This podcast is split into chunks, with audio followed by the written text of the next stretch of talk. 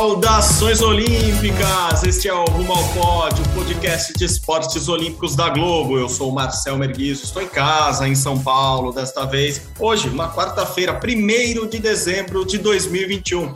Faltam apenas 967 dias para a cerimônia de abertura dos Jogos Olímpicos de Paris em 2024. Também faltam apenas 64 dias para a abertura dos Jogos Olímpicos de Inverno em Pequim e estão acontecendo os Jogos Pan-Americanos Júnior em Cali, na Colômbia, como falamos semana passada, e como vai nos explicar muito bem hoje ele, Guilherme Costa, que está em casa também, está aqui comigo de novo para dar um pouquinho mais de aula sobre tudo para a gente. Fala Gui, tudo bom? Fala Marcel, bom dia, boa tarde, boa noite para todo mundo ligado no Rumo ao Pódio. Uma semana movimentadíssima, muita coisa está rolando no mundo do esporte olímpico. E o Pan-Americano Júnior dá para a gente aquela sensação de evento multiesportivo, aquele evento que você entra no site toda hora para ver se o Brasil ganhou medalha. Você conhece os atletas, né? O Pan uhum. Júnior, como, é, como você falou muito bem na semana passada, o Pan no geral é sub-23, mas cada modalidade tem a sua idade é, de disputa, a ginástica masculina é sub-18, a ginástica feminina é sub-15, enfim, é, tem bastante coisa, novos atletas surgindo, atletas já consagrados que confirmaram favoritismo, e o Brasil já encaminhando vagas para os Jogos Pan-Americanos tradicionais, digamos assim, Jogos Pan-Americanos Sêniors de 2023. Então, está um evento que que é legal de acompanhar, porque sai medalha toda hora, e neste momento que a gente está gravando, o Brasil lidera o quadro de medalhas. É, eu estava até pensando ontem, de tanta medalha que o Brasil estava ganhando no, nesta terça-feira, o famoso ontem, é, que tá, tá, tá mais difícil acompanhar o, o Pan Júnior, a gente sente um pouco Estados Unidos nas Olimpíadas, né? Do que acompanhar, sei lá, o universo Marvel, que é tanto filme que vai entrando, personagem novo, então você fica meio perdido uma hora, assim, na, na linha do tempo, tá, tá meio Pan Júnior. Uma hora eu olhava, daí o Brasil foi passado pelo México, falei, nossa, o México tá com uma delegação forte lá, né? Daí fui ver, o México tá com a maior delegação lá, tirando os colombianos, né? E, e, daí passando, daí os Estados Unidos lá embaixo, caraca, não, eu tenho que sentar e olhar. É tipo universo Marvel, tem que sentar, olhar lá, dar uma olhada no, naquela, no telão, assim, olha o telão, distribui o, o mapinha, as fotos e começa a olhar os esportes. E realmente o Brasil começou muito bem, muito bem, principalmente Gui, por causa da natação.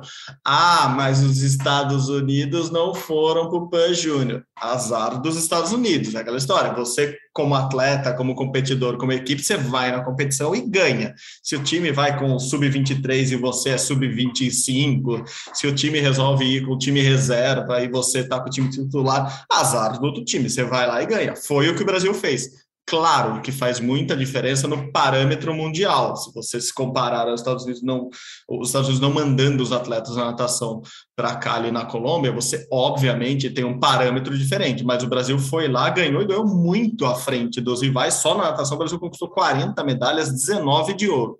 Então, acho que esse primeiro parâmetro, que foi aquela tradicional primeira semana das Olimpíadas, foi essa primeira parte do Pan Júnior. O Pan Júnior vai até o final de semana. Agora que começou é, começaram as provas do atletismo, por exemplo, é, mas tivemos já alguns. A gente vai falar um pouco mais disso, estou misturando um monte de coisa aí. Agora eu estou me atrapalhando no nosso universo Marvel Júnior aqui.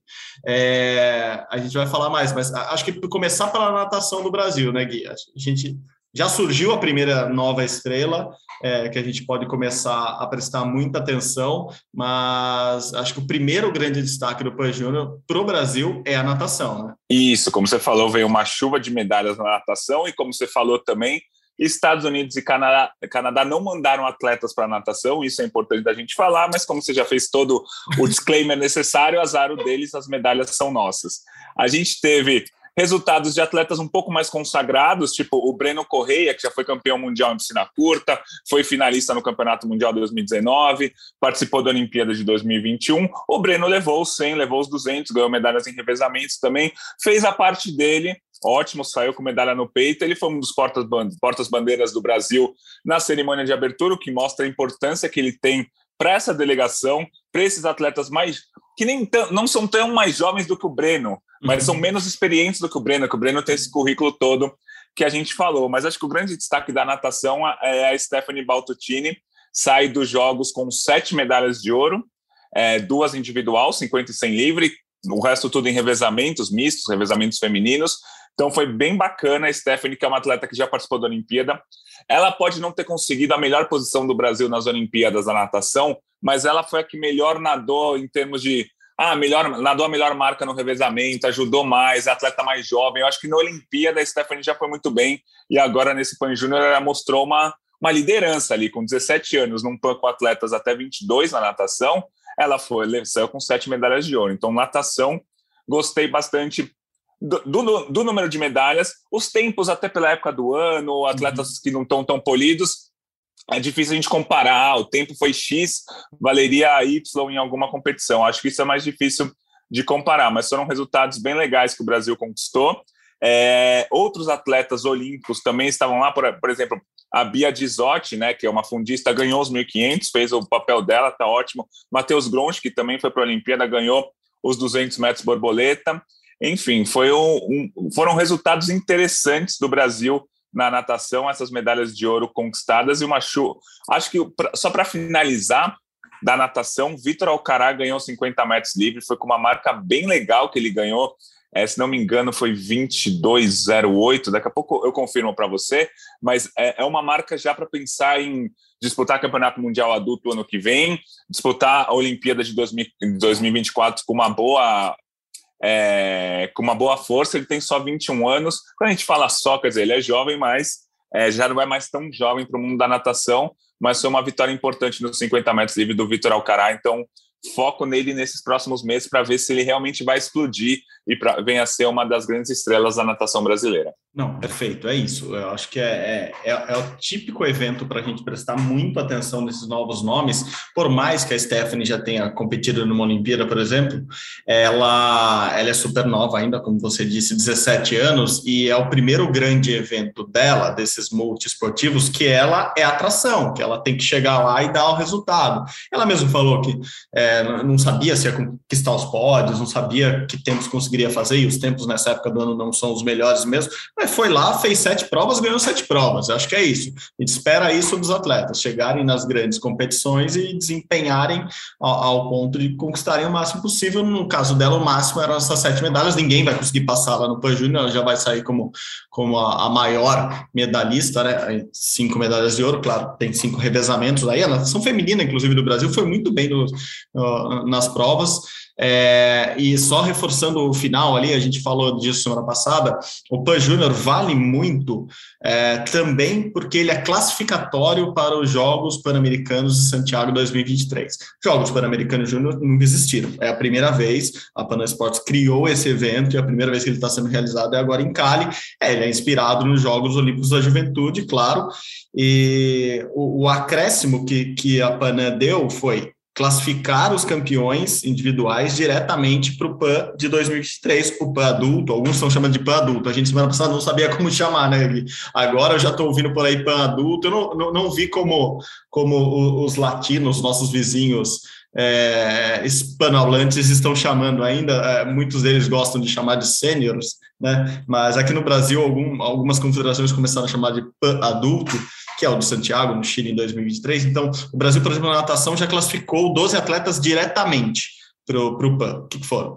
O, o, Breno Correia, no 100 e 200 metros livre, ele já tem a vaga lá. Como o Gui explicou na semana passada, a gente vai ficar repetindo um monte de informação, mas enfim, é, o Brasil pode classificar mais atletas, né, Gui? É que esse já está garantido. O Breno, se ele falar lá, nas vésperas de 2023, quero ir, ele já tem a vaga dele.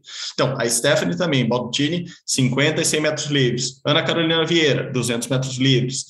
É, livre, desculpa. Os amantes da natação odeiam que a gente fala livres é, Maria Paula Heitmann, Heitmann, Beatriz Dizotti, Pedro Faria, Victor Alcará, Clarissa Rodrigues, Kaique Mota e Matheus Groncho, todos eles venceram alguma as provas que davam vaga. Por exemplo, o, o, vôlei masculino do Brasil também foi campeão ontem, ganhou do México. Então, o vôlei masculino do Brasil já está garantido. Então, não vai ter nenhuma eliminatória para o vôlei masculino do Brasil para se classificar para o PAN de 2023. Normalmente, essas classificatórias são no Sul-Americano, que o Brasil nem vai com a equipe titular, mas costuma garantir as vagas nesse tipo de evento. Então, o Brasil não, não, não precisa disputar essa vaga. O Brasil, no vôlei masculino, já está classificado. O vôlei masculino, inclusive, que contou com, com o Renan Dalzotto, técnico da seleção principal lá. Então, é, é legal para essa, essa molecada que está chegando na seleção, uma seleção que precisa de renovação. É, então, já classificaram para o PAN. É, ótimo, você falou um, um, um, um ponto engraçado, e daí vem, vem, algumas críticas, que acho que não são nem críticas, são, são observações que a gente pode fazer sobre essa realização do PAN lá em Cali. Tá chovendo para caramba lá, assim, não só medalhas, mas chovendo mesmo. Claro, ali a Colômbia, pé da Amazônia, né? A Amazônia passa por lá. É, então, tá chovendo muito, e isso está prejudicando um pouco os jogos, por quê? É, obviamente não é uma estrutura olímpica com arenas novas, reformadas, gigantescas. É, a piscina da natação, por exemplo, é aberta. Assim, é, não é uma obrigatoriedade, não é obrigação. A FINA não obriga os campeonatos a serem realizados em, em, piscinas fechadas, ela apenas orienta. Mas quando chove numa piscina e você está nadando costas, por exemplo, isso atrapalha bastante o seu desempenho. Então já atrapalhou isso. O segundo jogo, se eu não me engano, o segundo jogo da seleção brasileira de handball feminina é, não aconteceu, o jogo contra o Paraguai é, porque choveu e uh, o ginásio, quem conhece ginásios pelo interior do Brasil, né, vai, vai imaginar como que é o ginásio lá em Cali. Ele, ele tem aquela aberturinha do lado, é meio que para entrar um ventinho, para dar aquela brisa, só que choveu e não teve como ter jogo. Choveu tanto que deu aquela alagada na quadra de um lado. Então, aconteceram alguns problemas lá em Cali, sim, mas claro, não esperamos aquela organização olímpica num evento que é para jovens, que é a primeira vez que está sendo realizado. Por exemplo, o Brasil teve problema com internet lá. A primeira eh, entrevista coletiva da, da, dos chefes de delegação do Brasil que estão lá em Cali, inclusive entrevista que seria com Pamela Rosa, com que carregou a bandeira, com Breno Correia, que carregou a bandeira na abertura, não ocorreu por problemas internet. Então, a gente vê alguns pequenos problemas. Outro problema, lembrei desse agora, ia até passar. O chefe da delegação brasileira, o chefe do time Brasil, o chefe de missão Marco Laporta, é, foi testado com Covid no segundo ou terceiro dia de competição. E, inclusive, vou que revelar, desculpe-me, Laporta, por revelar isso agora aqui no podcast. Eu sei que você é um, um grande ouvinte do nosso podcast. Laporta, há uns dois meses, mais ou menos, quando a gente falou pela primeira vez sobre testagem, sobre segurança no PAN Júnior, ele estava preocupado, porque ele, como chefe de missão, estava participando das reuniões e ao contrário da Olimpíada, onde os testes eram feitos diariamente, lá a obrigatoriedade de testes ia ser feita apenas a cada três ou quatro dias. Eu posso estar enganado agora se são quatro ou três, acho que são três. É, e ele estava preocupado, ele falou, pô, gostaríamos que fosse, fossem feitos testes todos os dias, o COB vai tentar fazer os testes diariamente, mas a organização só só, só obrigava atletas e jornalistas e todo mundo a, a fazer teste a cada quatro dias, e o Laporte estava bem preocupado com isso, Gui. Curiosamente, infelizmente, ele foi, foi o primeiro o primeiro a testar positivo para Covid, estava sintomático, não teve nada, mas vai ficar até agora. A competição acaba no domingo, até 4, até o dia 4, do segundo dia de competição até o dia 4, ficou trancado no, no, no hotel dele, no quarto do hotel dele, é, em quarentena por causa do, da Covid. Ele está bem, o Laporta, assim como quase toda, 90 e poucos por cento da delegação brasileira que foi para as Olimpíadas, estava vacinado com as duas doses é, da Pfizer, aquele acordo do uh, Pfizer, Comitê Olímpico Internacional, os comitês olímpicos nacionais, ele estava vacinado, não tinha tomado a terceira dose. Curiosamente, ele, ele poderia tomar a terceira dose logo no, na, na semana que ele embarcou para a Colômbia, não conseguiu tomar por causa da organização dos Jogos. E, enfim, é, testou positivo para Covid, mas depois nenhum brasileiro, ninguém da delegação, e ele, é, e ele costuma ter contato com, com todo mundo da delegação por ser chefe de missão, enfim, ninguém testou positivo depois dele. É, as pessoas do COB que eu conversei lá falaram que muito por causa da, da máscara, ele costuma usar máscara em todos os ambientes, aquela máscara mais que protege melhor, enfim. É, tudo bem com o Laporta, tudo bem com a delegação brasileira. Outros destaques que a gente tenha passado, e a gente tinha falado já logo no começo que o skate o Brasil ia dominar, né? A Pamela ganhou o ouro, eu falei agora do vôlei também ganhou o ouro. Outro resultado bom, essa eu até vi a luta final por equipes do Brasil no judô. É, Brasil foi bem no judô, ouro por equipes e com uma molecada jovem, meninas jovens, homens jovens, meninos jovens, mulheres jovens. É, foi bem o judô brasileiro. Mais alguém que você tenha visto que tenha chamado a atenção lá, Gui? Ó, nesse momento que a gente está falando, o Brasil lidera o código de medalhas com 35 ouros, mas como você falou, o atletismo ainda não começou para valer, a gente só teve um dia do atletismo, o número vai crescer bastante. Mas ó, teve alguns resultados legais. O Diogo Paz, que não é o Diogo da ginástica, não é o Diogo que foi para Tóquio, mas ele é da ginástica também. Ele foi ouro na barra fixa, então é, foi um resultado interessante. Foi o único ouro da ginástica do Brasil, mas é bom a gente falar que Estados Unidos levou um time forte para a ginástica nesse Pan Júnior. O, o, judô, o Brasil conquistou aqueles tradicionais, né? Foram seis ouros, um por equipes, como você falou, cinco no individual. Esses cinco atletas individuais estão classificados para o PAN de 2023. Eu acho que o destaque, por enquanto, é a Elisa Ramos, da categoria até 78 quilos, que é a categoria da Mayra Guiar. A Mayra Guiar talvez seja o maior nome do judô brasileiro nesses últimos anos. É, três medalhas olímpicas seguidas. Então, possivelmente a Mayra vai ser a representante brasileira no PAN 2023, ao lado da Elisa, porque quando quando o país ganha ouro no PAN Júnior, ou tem o direito de ter dois atletas no PAN adulto, é o que aconteceu com o Brasil na categoria até 78 quilos. Da natação, só para confirmar, o tempo do Vitor mesmo foi 22,08 no 50 livre. É um tempo muito bom, assim. É, quando você bate de 22 segundos, você começa a brigar para ser semifinalista no Mundial Adulto, numa Olimpíada Adulta. Ele fez 22,08, então tem tem muito o que melhorar ainda, então ele pode no Mundial do ano que vem, já no Mundial adulto do ano que vem, já ser um semifinalista, já ser um finalista, mesmo acontecendo para 2023. Então ele é um nome para a gente ficar de olho nesse ciclo aí. O Vitor Alcará, dos 50 metros livre, ele nada também o 100, enfim, é um nome legal da gente acompanhar. É, para finalizar, acho legal a gente falar da patinação velocidade. Boa. Patinação velocidade não, não faz parte da, do programa olímpico, mas faz parte do programa dos Jogos Pan-Americanos e é uma daquelas modalidades em que o Brasil vê todos os países ganhando medalha, menos o próprio Brasil. O Equador é bom, Colômbia é bom, Estados Unidos é bom. É, e aí o Brasil ganhou dois ouros nesse, nesse Pan Júnior, com Guilherme Rocha. Dois ouros por enquanto, tá? A gente está gravando no dia 1 de dezembro quarta-feira. O Guilherme Rocha ganhou os 200 metros e os 500 metros na patinação velocidade, já garantiu uma vaga para o Brasil. Para vocês terem uma noção, o Brasil não costuma nem conseguir se classificar para o PAN adulto. Uhum. Esses dois ouros já classificam o Guilherme para o PAN adulto de 2023. Então, acho que foi legal esse resultado na patinação velocidade. E aí, finalizando só, a gente teve o ouro da Sandy no Taekwondo, que foi um ouro mais do que esperado. A Sandy é uma atleta que, apesar de ser jovem, é, se destaca no adulto, foi quinta colocada no Mundial Adulto de 2019. A gente sempre fala aqui tanto dela como é, cantora, né? Que a gente brinca, porque o nome Eu, eu ri por causa disso, eu adoro a Sandy. Eu falei, eu conheci ela no PAN, nas Olimpíadas de Juventude de 2018, é uma, uma graça, menina muito simpática, inteligente, gente boa, mas toda vez que você falar aqui, eu vou dar risada, porque eu espero você cantar na sequência. É, é que o, o taekwondo brasileiro tem todos os nomes de cantor. Tem a Sandy, tem o Netinho, tem o Paulo Ricardo, enfim. Tem, o taekwondo brasileiro tem nomes de cantores. E só para finalizar, no triatlo foi legal, o Miguel, Hidalgo, o Miguel Hidalgo conquistou a medalha de ouro, se garantiu no PAN, no PAN adulto do ano que vem. E só por curiosidade, o Miguel também participou da prova dos 5 mil metros do atletismo e ficou em quinto lugar. Ou seja, ele foi ouro no triatlo, no PAN Júnior, e competiu os 5, os 5 mil metros rasos e ficou em quinto lugar. O Miguel, que já é um atleta que tem se destacado também no adulto. Acho que esse é um bom resumão do Brasil Boa. nesse PAN de Cali. A gente volta na semana que vem com fechando tudo o que aconteceu, mas por enquanto o Brasil é líder do quadro e os Estados Unidos, como a gente falou, sem a natação e sem o atletismo, está brigando com o Brasil pela essa liderança, a Colômbia brigando por fora também. E o México também, né? Como você falou. É. é, o México lá em cima me chama a atenção. A Colômbia, muito bem, mas jogando em casa, enfim, imagino que toda, toda a potência colombiana esteja lá, assim, da, da, das respectivas idades.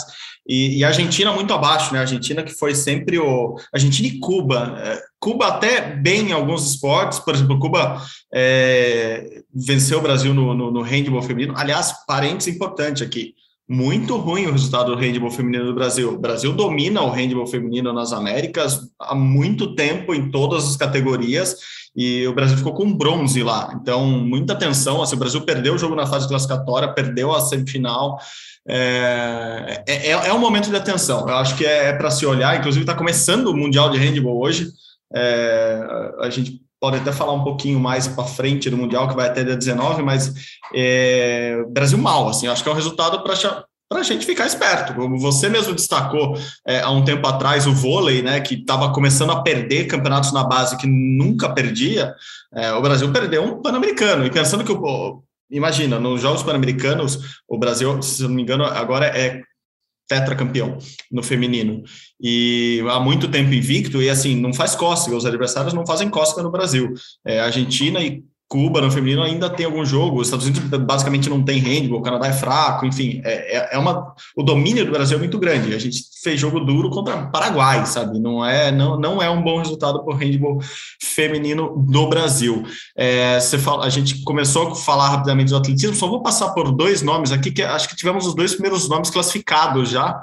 Eu estou procurando rapidinho aqui, eu lembro que foi no lançamento do dardo, deixa eu só achar o nome do glorioso atleta brasileiro que conquistou a Pedro vaga. Henrique. Pedro Henrique, é, Pedro Henrique Nunes Henrique Rodrigues. Rodrigues. Isso. Mesmo. É, conquistou o ouro, o Brasil ficou com ouro e prata, né? O, o Luiz Maurício Dias da Silva ficou com a prata, e, e, com isso o Brasil já classifica. Então, enfim, Pedro também já classifica. Eu vi ontem as eliminatórias dos 100 metros rasos com, com uma expectativa grande do, do Eric Felipe, né? Tem, temos uma revelação lá. Eric foi, foi o cara que há pouquíssimos meses, há dois meses, fez 10-01, assim, pertíssimo de bater o recorde brasileiro dos 100 metros rasos, ele ganhou a eliminatória dele, se eu não me engano, com 10,35, que é um tempo razoável para ruim, né, no, no, nível que ele já está, mas é um tempo que, por exemplo, sei lá, Paulo André Camilo fez as Olimpíadas, então também não é, nossa, que lixo que foi. Ele, ele, ele largou mal e fez uma corrida de recuperação, passou,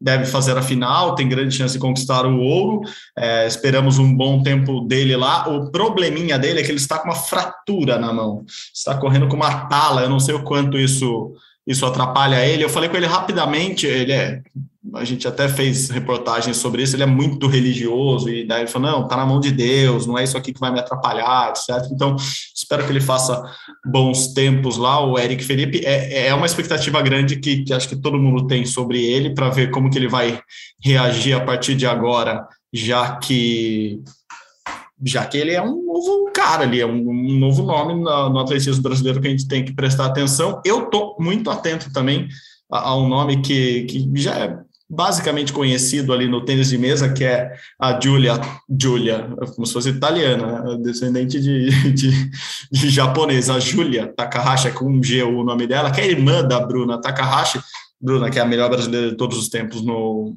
no, no tênis de mesa até agora, está vindo menina Júlia. As pessoas do tênis de mesa botam muita expectativa sobre ela. Ela é muito novinha ainda, mas pode ser o, o, o que aconteceu, por exemplo, lá, lá em Porto Rico com as irmãs. Com a, com a Adriana e com a Melanie Dias, a Melanie Dias veio estourando como uma, uma, uma super atleta, de repente veio a irmã dela mais nova, Adriana Dias, e está entre as 25 melhores do mundo hoje. Quem sabe a Júlia não faz esse mesmo caminho, ela que já, já joga, já esteve na Olimpíada como reserva, é, então é um nome que eu vou prestar atenção, só fechando, é, até para emendar mais de, de, de, de tênis de mesa agora, já que tivemos o Mundial, Gui, o a gente falou dos Estados Unidos não estarem lá na natação, por exemplo, o, o Sartori, o Murilo Sartori, talvez o principal nadador jovem do Brasil, também não foi, porque estuda nos Estados Unidos, não foi, não era hora de ir. Então, não temos que ficar pesando muitas coisas. O Brasil também esteve desfalcado, claro que é diferente dos Estados Unidos, que não levou a delegação, para natação, mas na ginástica os Estados Unidos levou e passou o rodo. Assim, eu vi muito por cima no primeiro dia, até porque me chamou a atenção o nome Diogo. Eu falei, cara, Diogo foi, não, mas não é o Diogo Soares, como você bem disse. Os Estados Unidos foram muito bem praticamente todas as provas da ginástica. Então, atenção, a gente vai descobrindo novos nomes e, e, e vendo a, a, sei lá, a consolidação de nomes que a gente já sabe que vem bem da base. A base do Brasil vem forte, sim, principalmente nos Pan-Americanos. Tomara que o Brasil saia campeão. É, acho que é, uma, é, é um impulso bom tanto para esses jovens quanto para o esporte olímpico do Brasil. Gui, quer emendar, já que eu falei um pouquinho de tênis de mesa, com tênis de mesa adulto, se é que a gente vai ter que chamar todo mundo agora de adulto e júnior, vamos falar um pouquinho do Mundial de Tênis de Mesa que acabou no último final de semana? Vamos, vamos nessa. Vamos falar um pouquinho do Hugo Calderano. Ele perdeu nas quartas de final do Campeonato Mundial para o chinês Liang Jinkung, que não é exatamente o melhor chinês da atualidade, mas ele é número 9 do ranking mundial, ele é chinês, então é muito difícil jogar contra chinês no tênis de mesa. Foi 4 a 3 e foi assim, deu uma dor no coração assistir o jogo porque o Hugo Calderano estava ganhando de 3 a 0. O, o, o, tênis de mesa vai até 4, né, melhor de 7 sets, e se você vencer é, as quartas de final do Campeonato Mundial, você já garante uma medalha, porque no Campeonato Mundial não tem disputa de bronze. Então ele ficou a um set da medalha inédita, o Brasil jamais conquistou uma medalha no tênis de mesa no, no Campeonatos Mundiais, mas ele sofreu a virada 4 a 3 Acho que o resumo do jogo é, quando o Caldeirano pega um atleta chinês, ele tem que jogar 100% do jogo dele durante quatro sets para ganhar o jogo. O Caldeirano jogou 100% durante três sets. No quarto set, o nível dele caiu um pouco. Só que quando você joga contra o chinês, seu nível não pode cair, senão você perde.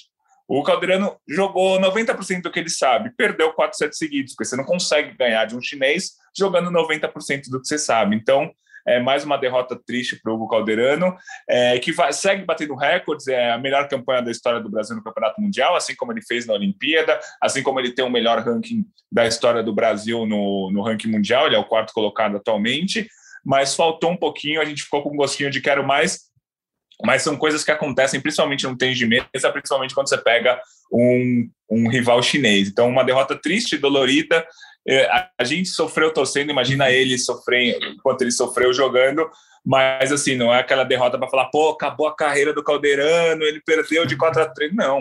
É uma derrota que acontece, vão acontecer outras derrotas assim, e vão acontecer vitórias assim também do Caldeirano nos próximos anos. É, muito pelo contrário, a carreira dele está começando e, e, a gente lamenta ele perder para os melhores do mundo, assim, é, ele teve muito perto mesmo. Primeiro, eu fiquei muito contente que muita gente acompanhou o jogo, acompanhou o Mundial, é, mesmo não passando em TV aberta, mesmo com as dificuldades de streaming fechados do Brasil, enfim, é, talvez seja só a minha bolha, mas muita gente acompanhou e você vê um engajamento nas redes sociais bem legal, porque as pessoas começaram a, a acreditar mesmo que o Hugo vai ser o primeiro brasileiro medalhista no tênis de mesa em mundiais ou em Olimpíadas, enfim, ele está batendo na trave, são dois quintos lugares consecutivos nos principais torneios do mundo contra uh, os principais jogadores do mundo, então está muito perto. Então a primeira coisa é essa, assim, as pessoas sim estão acompanhando o Hugo e, e entendendo que ele é um dos grandes do mundo, sim.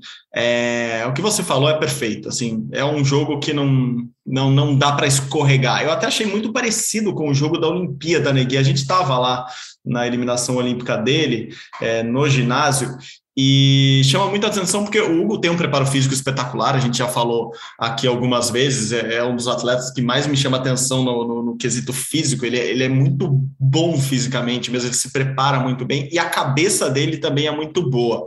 É um cara muito concentrado, um cara inteligente, estrategicamente pensa o jogo, enfim, todos os elogios possíveis. Mas como na Olimpíada, nesse jogo com, com o Liang, ele quando ele perde ali ó, o domínio total da partida, né? Quando, quando alguma coisa acontece e o caminho do jogo vai na direção da vitória do rival, ele não consegue voltar.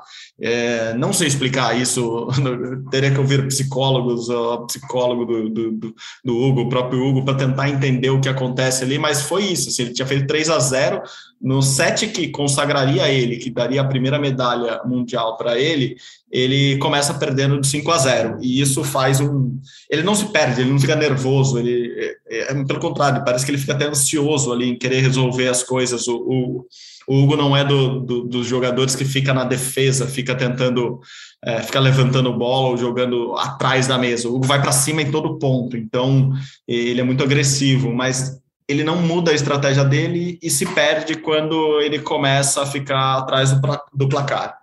Então, é, infelizmente, eu, eu, achei parecido as derrotas do Mundial e da, da Olimpíada, claro, jogadores diferentes, momentos diferentes, mas no final, o jeito que ele perdeu é, nos deixa triste por causa disso. Assim, era um jogo que estava, é difícil falar na mão, porque ele precisava ganhar, precisava.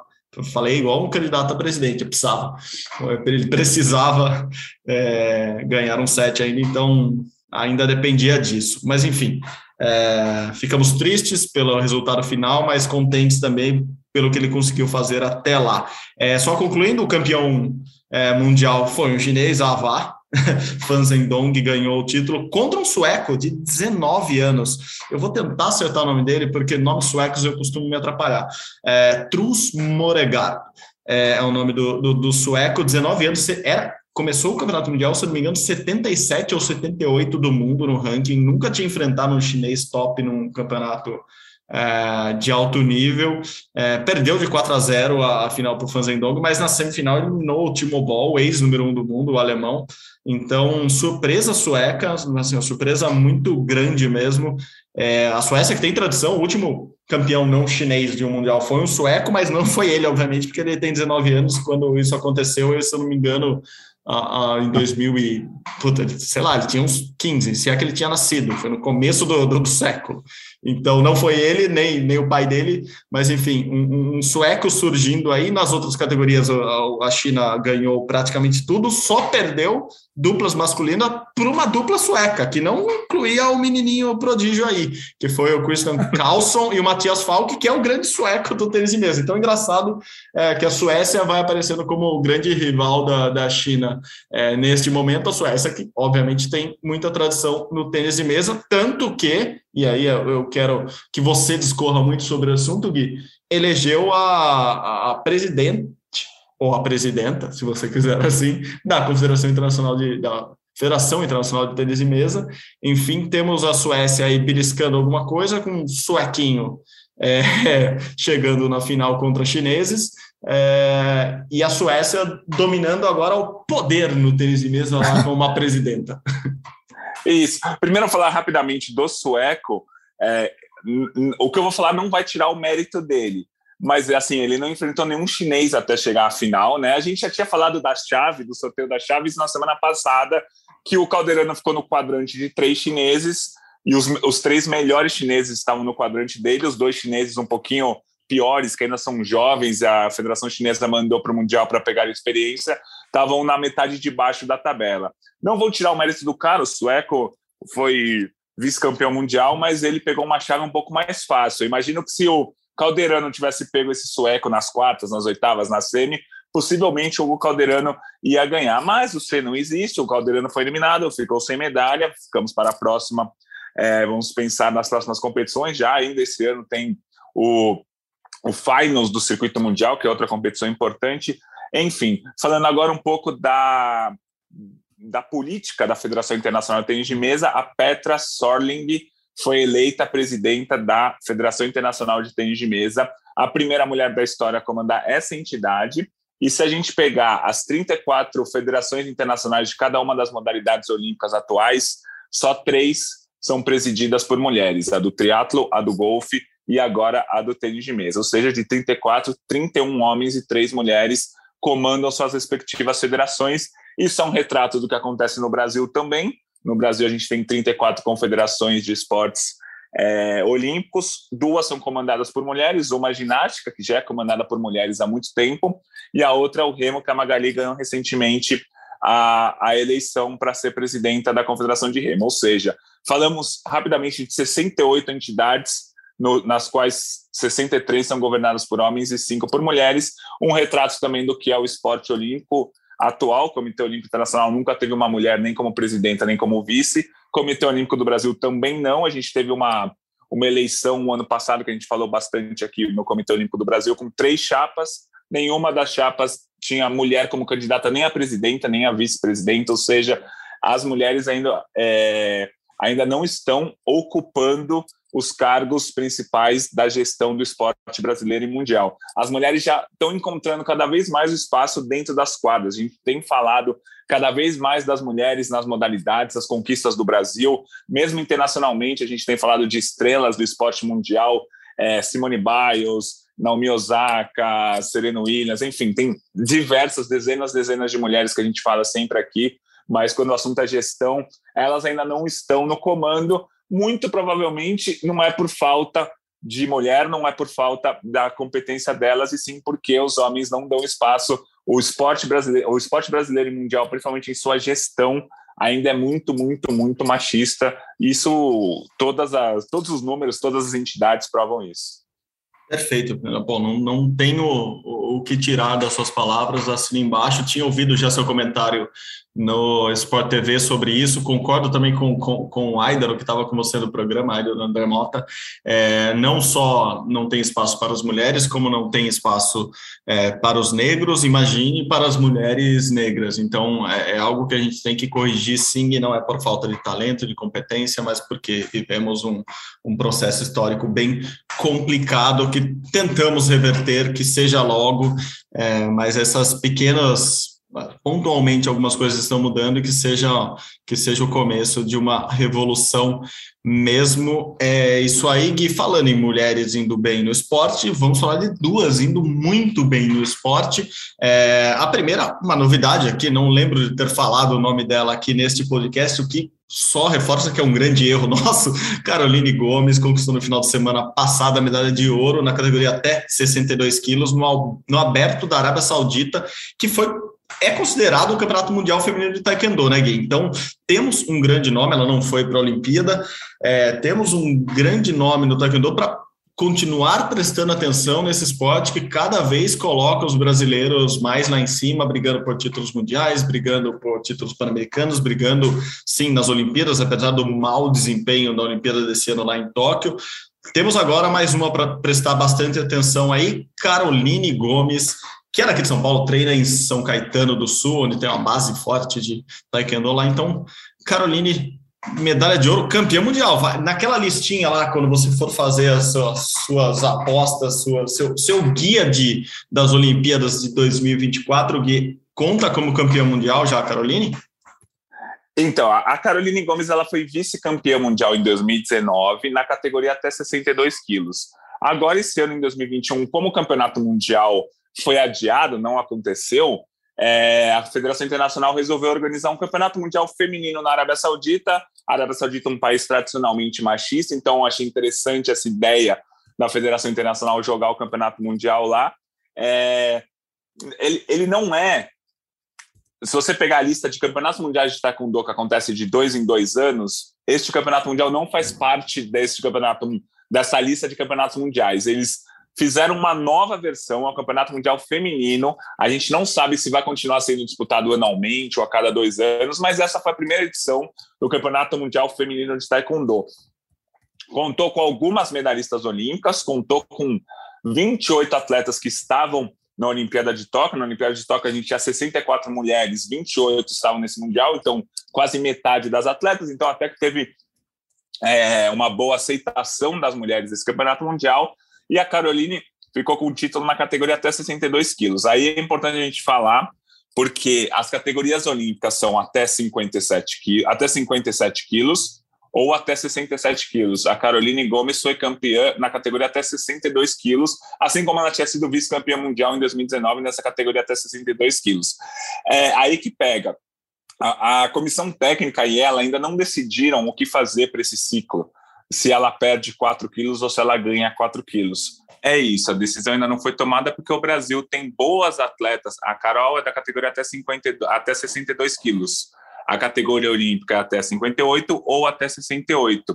O Brasil tem boas atletas nessas duas categorias. Até 68 quilos é a Milena Titonelli, que foi quinta colocada na Olimpíada, e até 50, e, na verdade, 57 quilos, tá? Falei errado. Né? E na, até 57 quilos é a Sandy Macedo, que é uma hum. atleta que já foi quinta colocada no Campeonato Mundial Adulto. Enfim, a gente vai ver o que, que a Carol pode fazer, a comissão técnica, tanto do clube dela quanto da, da Confederação Brasileira, para ver o que fazer com ela em termos olímpicos, porque a categoria até 62 não faz parte do programa, então a gente vai ficar de olho na Caroline. Eu fiz uma, uma, uma um texto né, para o meu blog quando faltavam mil dias para a Olimpíada de Paris, uhum. sobre cinco nomes que não foram para a Olimpíada de Tóquio, para a gente ficar de olho nesse ciclo. E um desses cinco nomes era a Caroline Gomes, porque ela já mostrou que ela tem muita muita força, que ela é muito boa, mas em categorias não olímpicas. Agora ela precisa ou perder um pouquinho de peso ou ganhar um pouco de peso para se encaixar nos parâmetros olímpicos. Vamos ver qual que vai ser a escolha dela para esses próximos anos. Boa, e não foi combinado, mas também nesse texto, se eu não me engano, você falava de uma menina do judô aí que está despontando. É isso também, né, Gui? Foi bem nesse final de semana.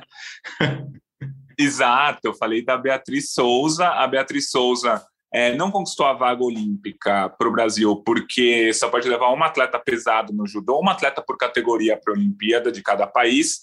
e a Maria Suelen estava melhor do que a Beatriz Souza no ranking mundial. Foi a Maria Suelen, se não me engano, na época ela era quarta do ranking mundial, a Bia era quinta, só podia uma por, por, por país, foi a Maria Suelen. E a Beatriz começou muito bem esse novo ciclo olímpico, depois de não ter conseguido a vaga nos Jogos de Tóquio.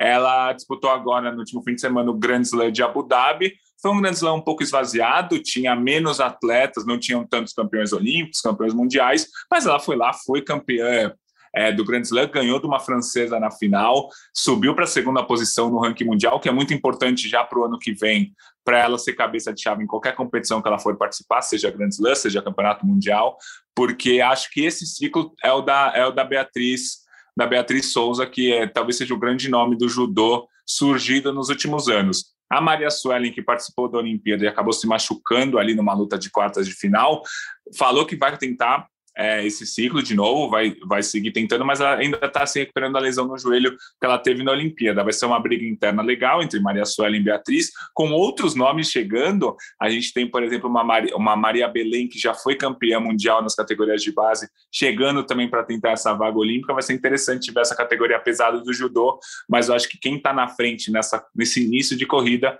é a Beatriz, segunda colocada do ranking mundial e campeã do Grand Slam na semana que passou. Boa, boa, Gui. Ela foi ouro no Grande Slam de Abu Dhabi de judô na categoria acima de 78 quilos, que é a categoria pesada, né? A, a mais pesada das categorias.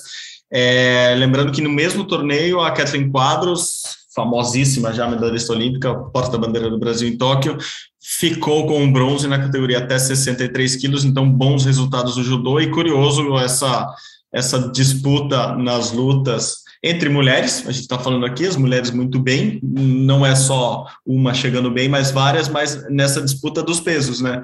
No Taekwondo, você destacou bem aí, vai, vai chamar muita atenção essa, essa concorrência interna entre Sandy, Milena e agora, definitivamente, Caroline Gomes, assim como a gente já vê no judô. É, mais esportes que se passaram no final de semana, rapidamente, para a gente já embalar o fim desse programa, Gui. Tivemos futebol feminino essa semana, estamos tendo ainda, né? O futebol feminino do Brasil reunido para jogar. Primeiro chamou muita atenção a aposentadoria da eterna Formiga, mas a seleção continua junta em alguns amistosos, né, Gui? Isso, tá rolando o torneio amistoso lá em Manaus, que a Formiga jogou só a primeira rodada para fazer a despedida dela. O Brasil ganhou de 6 a 1 da Índia e ela jogou os últimos 15 minutos, ela, a Formiga, para fazer a despedida oficial. Depois o Brasil goleou a Venezuela também. E agora, hoje, é, nessa quarta-feira enfrenta o Chile para ver se vai ser campeão ou não desse torneio internacional contra equipes mais fracas, né? Esse torneio vieram aqui para o Brasil equipes de um nível mais fraco do que a seleção brasileira. Acho que o Brasil vai passar o rodo, ganhar todos os jogos de goleada para ser campeão e aí ficar de olho no ano que vem. Ano que vem o Brasil vai disputar um torneio em fevereiro preparatório para a Copa América. A Copa América se classifica tanto para a Copa do Mundo de 2023 quanto para a Olimpíada de 2024. Será um campeonato importante no momento que a seleção brasileira está se renovando, mas é, continua, por exemplo, a Marta deve continuar mais um ciclo, a gente ainda não sabe, mas ao que tudo indica, a Marta vai continuar mais um ciclo, seria ó, 2004, 2008, 2012, 2012 seria o sexto ciclo olímpico dela, para a gente ter uma ideia da longevidade da Marta. A Marta não anunciou que joga e nem anunciou que não joga a próxima Olimpíada, mas acho que ela vai ficar assim, até porque a Pia técnica precisa dela, a seleção brasileira precisa dela também. O Brasil que não, o Brasil não conquista uma medalha num grande evento desde a Olimpíada de 2008, né? Daí de lá para cá o Brasil foi eliminado nas quartas na Copa de 2011, eliminado nas quartas na Olimpíada de 2012, eliminado nas oitavas no, na Copa 2015, quarta colocada na Olimpíada 2016, eliminado nas oitavas na Copa 2019, eliminado nas quartas de final na Olimpíada 2021. Já faz 10 anos aí, né, que o Brasil não tem uma grande conquista. E o Brasil precisa voltar a, a ganhar. O futebol feminino está crescendo tanto aqui no Brasil, mas os resultados ainda não reapareceram. Então, assim, a gente tem um campeonato mais organizado. Nós, da mídia, a gente se inclui nessa, estamos dando mais atenção. As, as mulheres, as jogadoras, estão tendo mais atenção, mais patrocinadores.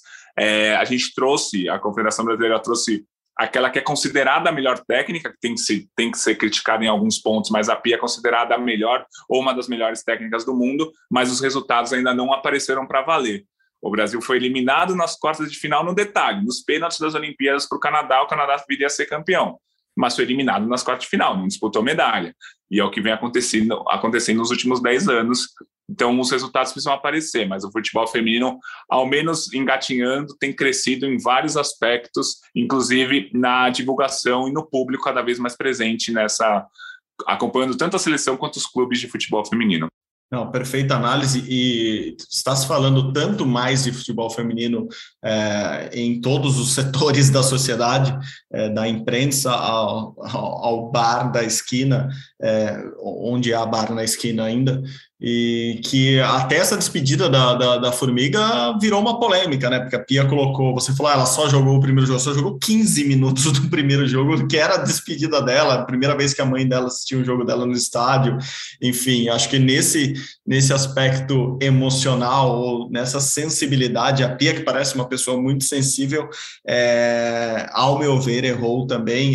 Isso até acho que é assunto para especialistas como as nossas vizinhas aqui do Rodada Tripla, é um podcast ótimo que se você não ouviu, ouça também.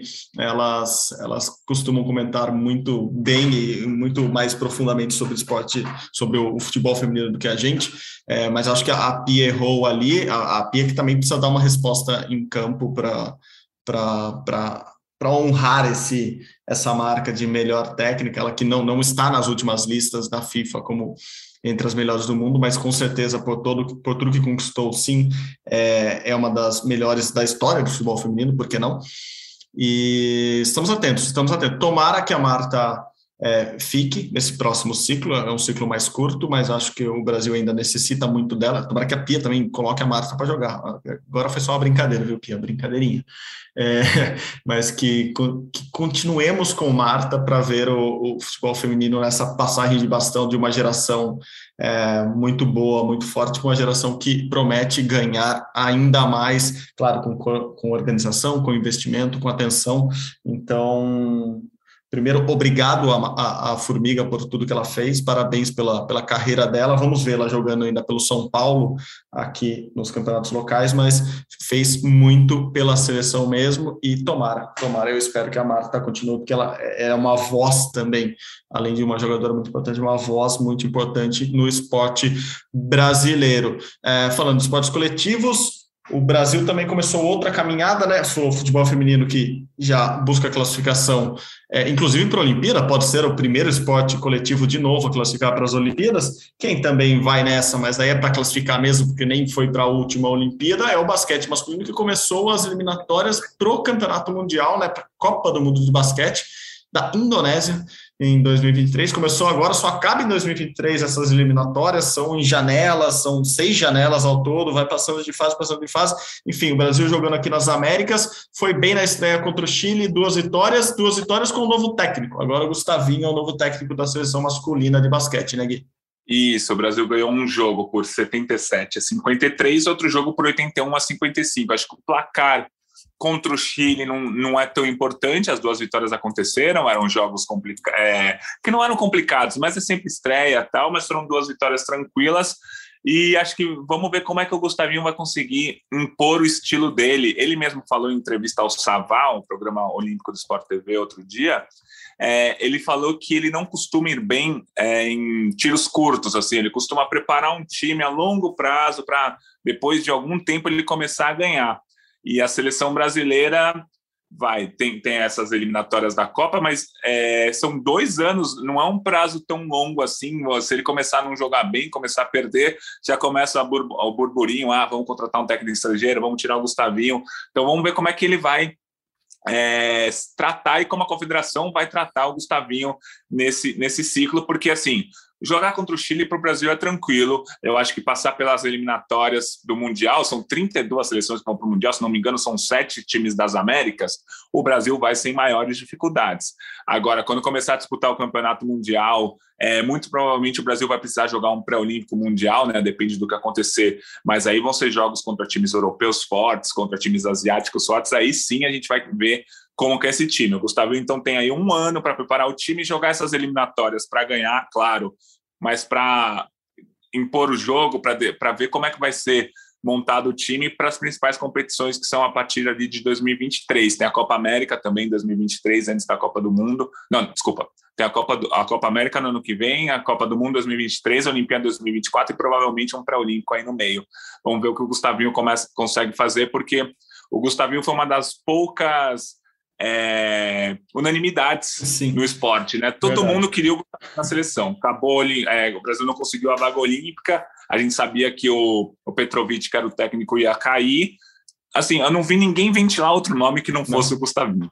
É, é tanto que é, houve quase nada de discussão sobre o fato dele continuar no Flamengo como treinador enquanto enquanto treina a seleção brasileira. Por exemplo, a seleção brasileira se reuniu agora, só se reúne de novo em fevereiro. Por isso até que o Gustavinho fala que são tiros curtos, né? porque ele, claro, ele vai ficar dois anos na seleção nesse ciclo é, mundial, Olimpíada, dois, três anos, mas ele consegue reunir o pessoal mesmo uma semana antes do campeonato, uma semana antes do campeonato, a cada dois, três meses. Então, isso complica assim o trabalho dele, mas ele é tão unanimidade, a escolha dele era tão óbvia para não usar outra palavra, que é, o Flamengo aceitou, ele aceitou, a CBB aceitou que ele ficasse como técnico do clube e como técnico é, da seleção. Eu gostei, do, eu assisti os dois primeiros jogos, gostei, acho que tem uma renovação boa vindo, é, atletas novos, com porte físico bem legal, assim, para enfrentar mesmo seleções mais fortes, é, jogadores altos, fortes, que arremessam bem do perímetro. Então, acho que temos, temos um pacote bom ali para desenvolver, claro que vai depender de muita coisa, é, além do talento dos atletas e do, do desempenho tático que o, que o, que o Gustavinho conseguir impor para esses atletas quando eles se juntam, mas é, eu gostei desse começo. Vamos ver, o, o, Chile não é muito parâmetro, a gente vai enfrentar o Uruguai em fevereiro, talvez seja um parâmetro melhor para a gente ter essa comparação. E é aquilo, né, Gui? O, a gente brinca que o basquete brasileiro nunca decepciona a gente. Vamos esperar, são sete vagas mesmo aqui na, nas Américas, mas a gente, na última vez, bateu, não pegou essas sete vagas, né? Assim, a gente fica nesse limite, é quase não vai é, com sete vagas, mesmo assim, para a gente ficou difícil. Então, a gente está falando que os Estados Unidos vão disputar, o Canadá disputam, é, daí começa a Argentina da disputa já são quatro vagas. A gente está num, num, nível abaixo de briga, então a gente briga com, com seleções é, que seriam mais fracas, mas é, é, o nosso nível atual, então tomara sim que pelo menos uma das sete vagas seja do Brasil, Gui. É, vamos notar assim, se o Brasil não conquistar uma, uma das sete vagas para a Copa é América e acho que para a Copa do Mundo aí acho que tem que parar, porque poxa, é, é uma competição que assim são 32 seleções. O Brasil é o único país ao lado dos Estados Unidos que disputou todas as, as edições é, da Copa do Mundo de basquete. Em 2014, como você lembrou, o Brasil não conseguiu a vaga, mas aí conseguiu um daqueles convites que já estavam planejados. Quatro países eram convidados para disputar a Copa do Mundo e o Brasil foi um desses quatro convidados. É, para 2023 não tem mais essa de convite, mas pelo menos tem sete vagas, né? Vamos ver, vamos ver o que vai acontecer. Boa, boa. Bom, agora só partindo para o final de semana, agora falamos bastante do que passou. É, temos algumas coisas legais acontecendo, por exemplo, no Rio tem o STU, né? O campeonato de skate. Vão estar lá Raíssa Leal, Pamela Rosa, que acabou de conquistar o ouro no Pan-Americano Júnior. É, Pedro Barros também, medalhista olímpico, estará lá. É um campeonato bem legal no Rio. Outra coisa importante que acontece nesse final de semana é o primeiro campeonato mundial de breaking. A gente falou do campeonato é, organizado pela Red Bull, que o Brasil esteve representado e tal. Agora, pela primeira vez, um campeonato mesmo com o time Brasil de, de breaking está, já está lá, já está em Paris, acontece agora dia 4, né, no sábado, é, em Paris, o que é mais legal ainda, né, porque já é na cidade sede das próximas Olimpíadas. O Brasil vai com, com quatro atletas, a Bigel Itza, a mesma que foi para o campeonato da Red Bull, que a gente falou bastante dela, talvez seja a melhor Big Girl brasileira mesmo do momento, a Big Girl Natana, o B-Boy Luan e o B-Boy Rato, esses dois não estiveram no Mundial é, da Red Bull, mas estão agora convocados para, para esse Mundial que acontece em Paris, então, para a gente falou mais cedo das suas listas, dos seus dos seus comparativos lá, Gui, vai anotar no caderninho também esse Mundial que está por vir agora nesse próximo final de semana na França, já na capital olímpica. Vamos ficar de olho aqui. Mais alguma coisa para a gente ficar de olho nos próximos dias, Gui? Ó, vai começar o Campeonato Mundial de Levantamento de Peso adulto, né? A China que a principal potência não vai para a competição por causa da, da pandemia. A China avaliou que é melhor não não participar. A competição vai ser no Uzbequistão, se não me engano, mas a China optou por não participar. O Brasil vai levar três atletas. E só para recapitular, o Fernando Reis, nosso principal atleta há muito e muito tempo, não vai para esse Mundial também. Aliás, ele anunciou recentemente que não vai é, que vai se aposentar, né? Ele, ele, ele anunciou para a Federação Internacional de Levantamento de Peso que vai se aposentar, porque de, um pouco antes da Olimpíada ele foi pego no doping. É, a, o resultado do julgamento ainda não saiu, a gente não sabe quantos anos ele ficaria fora, mas ele já avisou a Federação Internacional, ó, não vou mais competir é, oficialmente pela Federação Internacional de Levantamento de Peso, independente de qual, qual vai ser o julgamento que ele receber. Então a gente não tem mais o Fernando Reis que a gente sempre fala, ah, Fernando Reis chance de medalha, campeonato mundial, Fernando Reis favorito no PAN, Fernando Reis chance de medalha na Olimpíada. Não, não temos mais isso. Então a gente vai ter que achar algum outro atleta para ser nossa esperança aí do levantamento de peso. Atualmente o feminino está bem melhor do que o masculino. O Brasil tem atletas capazes de ser top 6, top 7, mas ainda precisam melhorar alguns quilinhos para brigar por uma medalha lá em cima. Vamos acompanhar de perto, principalmente o levantamento de peso feminino nos próximos meses. Boa, boa. É isso, é uma mudança de, de parâmetro. O Fernando, na verdade, ele assume ali que não vai nem sequer se defender né, do, do, do caso de doping. É, ele abre mão ali da, da, de, da defesa, logo é, espera esse julgamento, a punição, mas aparentemente é, não, não teremos, aparentemente não, acho que é definitivo, né, Gui, que não teremos o Fernando competindo mais e agora muda totalmente o foco. A gente focava em um atleta só, basicamente, agora foca em várias mulheres, né? Muda é, do masculino para o feminino e de um para algumas atletas. Isso é, é legal para o esporte. A gente sempre vai falar aqui: quanto mais atletas, mais chances de ganhar, quanto mais esportes você compete em alto nível, também mais chances de ganhar. E para fechar tudo, Gui, semana que vem tem Prêmio Brasil Olímpico. Estaremos lá em Aracaju, a primeira vez que o Prêmio Brasil Olímpico vai ser no Nordeste, depois de, essa que é a 22ª edição, né? então depois de 21 edições, o prêmio vai para o Nordeste, na capital sergipana, Aracaju. Eu e Guilherme Costa estaremos lá, e o podcast será de lá, provavelmente com muito calor e com muitos convidados, Gui. Exatamente, a gente vai acompanhar de perto, vestido de madeira chique, por, é, por Isso eu não garanto muito, não. por consequência, sofrendo com calor, suando pra caramba, mas vai ser legal, porque é um evento que reúne as principais estrelas do esporte brasileiro. É, com perdão do clichê, é o Oscar do esporte brasileiro, então acho que a gente teria que estar lá mesmo, porque é, é importante, vai estar muita gente legal do esporte lá, principalmente depois desse ano tão positivo que o Brasil bateu o recorde de medalhas, melhor posição na, na história dos Jogos Olímpicos, igualou o recorde de ouro, isso foi bem interessante. Vamos discutir com o figurino da TV Globo, do Sport TV e de quem mais precisar o que, que a gente precisa vestir, porque Aracaju já é quente, em dezembro deve ser mais quente ainda. Não lembro se eu fui já para lá em dezembro, mas deve ser muito quente. É, mas vai ser um prêmio muito legal de acompanhar, como você disse, um ano espetacular para o esporte olímpico brasileiro. Muito legal estar lá. Não sabemos vestindo o que, mas estaremos lá. Só a última informação, né? Essa semana o COB também anunciou os vencedores do é, entre os técnicos, né? os seis dos sete técnicos medalhistas de ouro em Tóquio ganharam. O único que não levou foi o técnico do Ítalo Ferreira, porque ele, afinal, não tem técnico, não levou o técnico para Tóquio. Então, André Jardini no futebol, Fernando Possente, técnico da Ana Marcela, Francisco Porat, técnico da Rebeca, Javier Torres, técnico de Martini Caena, Lauro Souza Pinda, técnico do Isaquias Queiroz, Matheus Alves, técnico do boxe, né? Como um todo, esses são os premiados entre os técnicos. Parabéns a todos. Vamos ver com quem a gente tromba lá em Aracaju e fala um pouquinho mais semana que vem, porque hoje acabou, Gui. Foi um prazer de novo. Nos encontramos por aí, ou lá em Aracaju, ou antes numa reunião de vestimenta e afins. Beleza? Grande abraço, Gui. Valeu, sempre um prazer estar ao seu lado no Rumo ao Pódio. Um abraço. Valeu. Como vocês sabem, o Rumo ao Pódio é uma produção minha e do Guilherme Costa.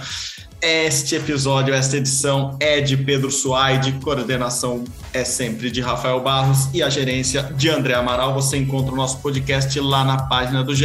Só ir lá, vai direto, ge.globo barra rumo ao pódio, você consegue ouvir este, este e todos os outros episódios ou no seu agregador de podcasts favoritos. Muito obrigado de novo pela companhia. Até semana que vem. Saudações olímpicas. Tchau, tchau.